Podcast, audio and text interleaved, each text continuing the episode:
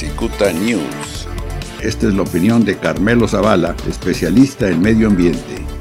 Eh, ha sido un punto de discusión serio, serio, los presupuestos en el área ambiental del gobierno federal. Y, diría que no es algo este, de este gobierno, ya, ya hay varias administraciones federales anteriores donde el presupuesto a la área ambiental en general, la Semarata y hasta la misma Conagua, eh, este, ha, venido a la baja. Y este último eh, este, del gasto operativo se refiere de, para buena parte de la CONAM eh, este, al 75% del gasto operativo durante unos meses, no sé, dos meses, tres meses, no sé cuánto. Realmente es, es dramático, realmente es muy, muy preocupante porque realmente paraliza este, buena parte del trabajo que se hace en las áreas naturales protegidas. Y bueno, no, no, no estamos, este, no es una noticia, ya lo hemos sufrido durante algunos meses la dificultad de,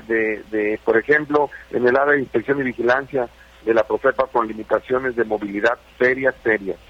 En Baja California, efectivamente, de, de áreas, áreas naturales protegidas de competencia federal, este, tenemos ocho, este, digo, desde el Parque Nacional de San Pedro Mártir, el de Constitución, la Reserva de la Diosera del Alto Golfo, eh, este, las islas, este, el Valle de los Sirios, etcétera. Y bueno, te, diría que San Pedro Mártir es un parque nacional que fue decretado por los años 40 y, y este y pues solamente se hizo un decreto y, y no existió nada hasta 50 años después se empezó este con una administración hoy es exitosa ese modelo, una coadministración se llama, gobierno estatal, gobierno federal, y entonces el gobierno estatal aporta recursos humanos y materiales en el parque y, y este, está este, con la responsabilidad de los dos niveles de gobierno federal y estatal. Y, y ahora se piensa que ese modelo podría ayudar un poco para ir a eh, tomar en ese el parque este, de Constitución de 1857 que está acá por Laguna Hanson. Es un parque mucho más pequeño, 5.000 hectáreas, contra San Pedro Mártir que tiene 73.000 hectáreas, pues es, es, tantito diferente, pero esa es una de las posibilidades que hoy este el gobierno estatal este, buscando alianzas con organismos diferentes, empresariales y organizaciones de la sociedad civil este, ambientalistas que ya trabajan estos temas este, en, la, en, la, en el Estado, este, buscar cómo eh, este, ayudar, paliar un poco eh, este, la escasez de recursos de las áreas naturales protegidas. También, también diría que no tenemos eh, áreas naturales protegidas de carácter estatal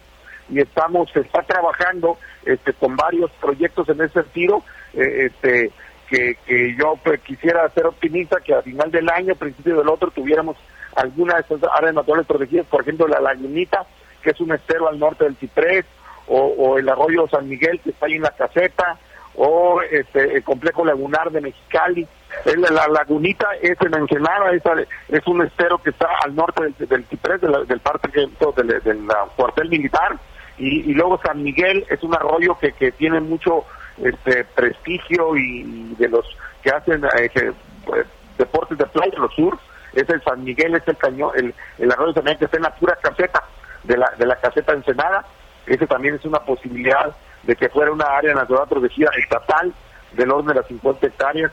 Y en Mexicali le llaman complejo lagunar, y son lagunas de estas que digo tres, Zacampestre, México y Xochimilco, que reciben agua de, de los trenes agrícolas y se han mantenido ahí, este, y eso es una posibilidad también que se, se, declarara como parque estatal.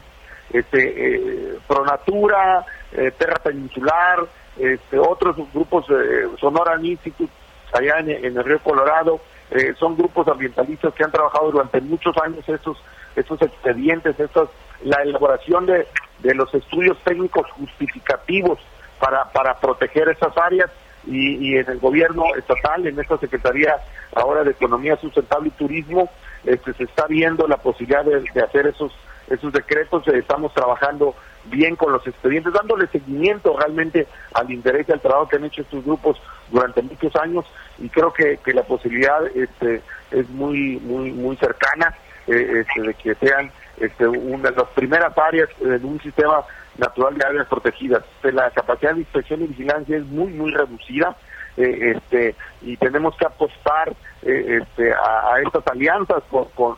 grupos ambientalistas, con sociedad civil, que, que vengan recursos de empresas eh, este, y, de fundaciones para poder sobrevivir a, estas dificultades económicas. eh, este, en muchos proyectos. Este, el mismo proyecto del Cóndor, que es un, es un proyecto simbólico y de alcance este, internacional, este, tiene dificultades económicas para, para mantener en el largo plazo su operación. Y, y quiero decir, creo, como otras veces hemos dicho, que no hacemos la cuenta completa. Y a lo que me refiero es que los servicios ambientales que prestan estas áreas naturales protegidas, estos nichos, este, no, no, no son unas islas que de conservación nomás para solo observación, prestan servicios ambientales en su entorno, en su comunidad, y esos servicios ambientales tienen valor y, y, no se lo damos suficiente. Diría, para, para decirlo obvio, este, el Parque Nacional San Pedro Mártir, el bosque San Pedro Mártir, una agricultura eh, este, de exportación y de alto valor, ¿no? Y entonces habría que vincular esos recursos